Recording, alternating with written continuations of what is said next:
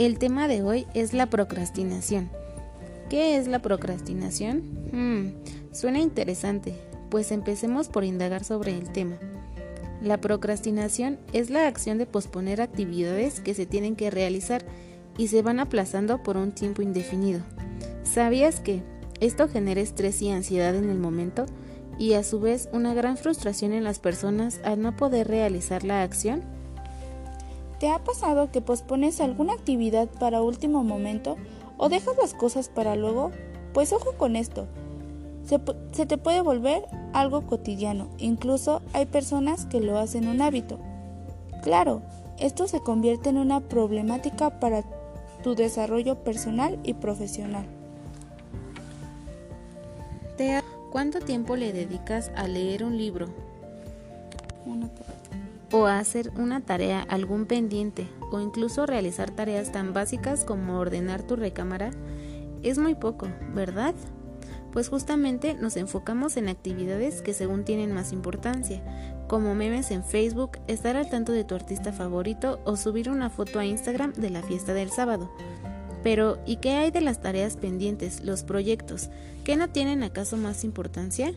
Las vemos de menor importancia porque son un poco más complejas y necesitan más tiempo, o simplemente no te causan gran satisfacción como navegar por tu red social favorita. Es entonces cuando utilizamos frases como no es importante, mañana lo hago, después, con más calma, ahorita no me siento bien, pero mañana cuándo. Poco a poco estas actitudes van creando un hábito del cual es muy difícil salir perjudicándote. Te recomendamos poner manos a la obra para empezar a combatir estos hábitos.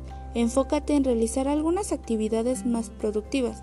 Te mencionaremos los siguientes tips que te ayudarán a combatir la procrastinación. Separa tus objetivos en pequeños objetivos que sean más fáciles de digerir. Esto con ayuda de un diario de objetivos en donde anotes las actividades que tienes que hacer. Evalúa qué es lo que hiciste bien y si cumples con los objetivos diarios. Date una recompensa con algo que te guste pero que no afecte estos objetivos ya planteados. Y por último, la ley de los 5 minutos. Dedícate un tiempo para identificar tus objetivos y planifica los del día siguiente.